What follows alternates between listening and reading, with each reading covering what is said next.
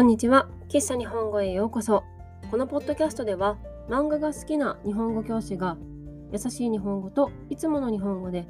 漫画についてお話ししています。皆さんの日本語の勉強に使ってもらえると嬉しいです。今日もドリドラゴンについてお話ししていきます。ドリドラゴンの概要については前回のポッドキャストで優しい日本語でお話ししておりますのでぜひそちらも合わせてお聞きください。はい。ルリドラゴンですが、えーとですね、2022年の6月から週刊少年ジャンプで連載されている、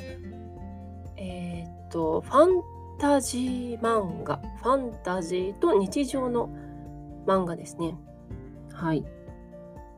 作者は新藤正興さんという方です。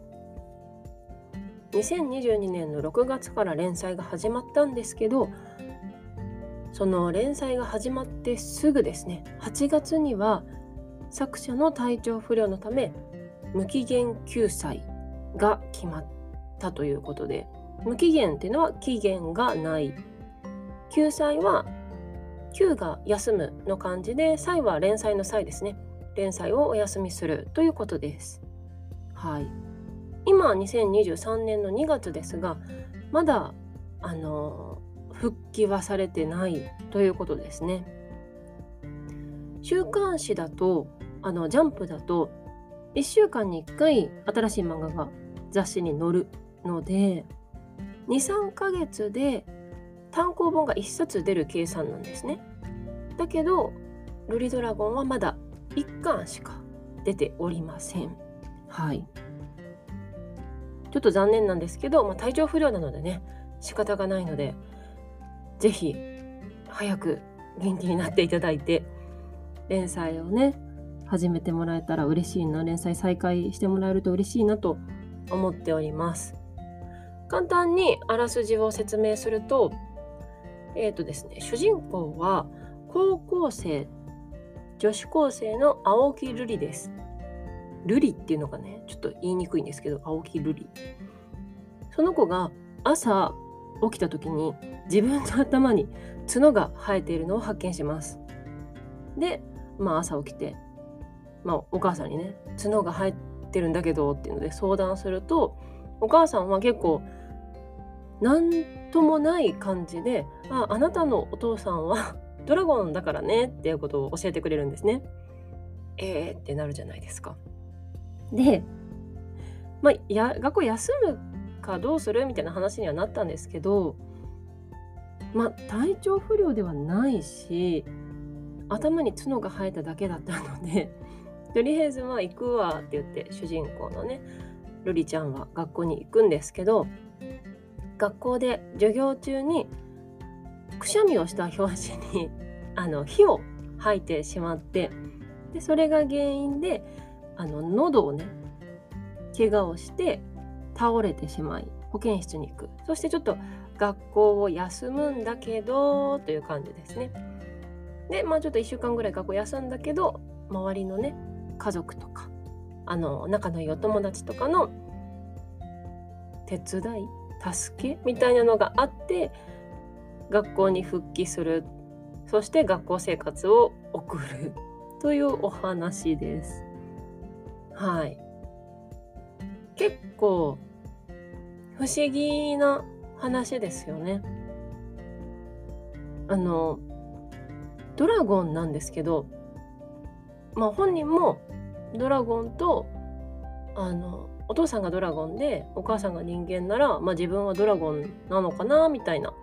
感じではあるんですけどやっぱりこう全てのお話がね人間ベースで進んでるので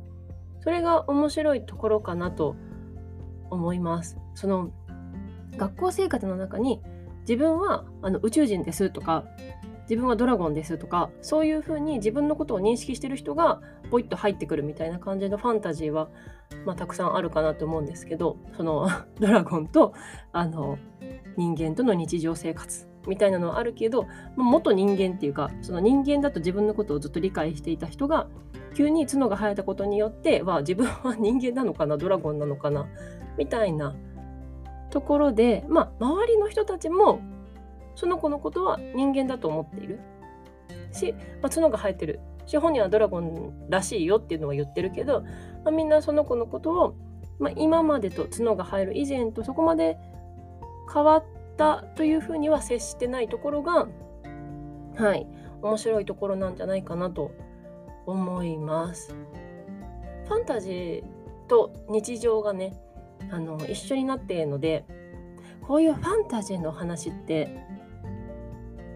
あのまあ何の漫画にせよ、まあ、何の作品にせよなんかね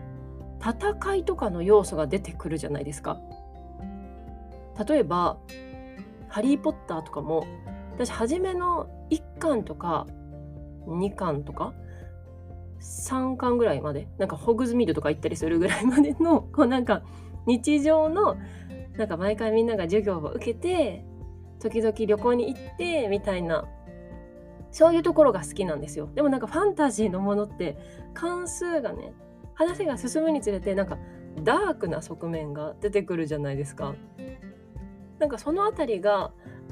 今今のところ一巻だからね何とも言えないですけどなんかそういうファンタジー漫画の中のファンタジーがあるけども日常生活っていうのが好きっていう人にははいおすすめできるんじゃないかなと思っております。はい、あとは結構ねあのこの漫画自体はいろいろ評価されているみたいなんですがその中であの多様性を受け入れる的な今時の社会的な側面で評価されているというのもね見かけたりしたんですけど、まあ、まあまあ確かに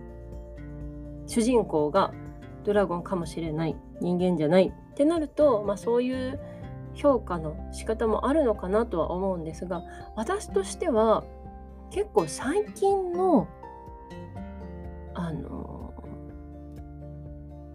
なんだ？最近の学園ものって結構その大なり小なりそういう多様性を受け入れるみたいなところができているな。あ上手に言えないんですけど。例えば私が最近あのこのポッドキャストで紹介した中だとあの前回紹介した正反対な君と僕とかちょっと前に紹介した海が走るエンドロールとかあとはスキップとローファーとかですね。なんかどの漫画にしてもその自分たちのコミュニティの中になんかちょっと違う人が入ってくるみたいなのが多いんですよ。でもなんかどの漫画にしてもその受け入れる側としてされているその漫画の中でねまあ、実生活では違うけど 上手に言えないんですけどその受け入れ側がやっぱりなんかみんなちゃんとしてるなっていうのを思います。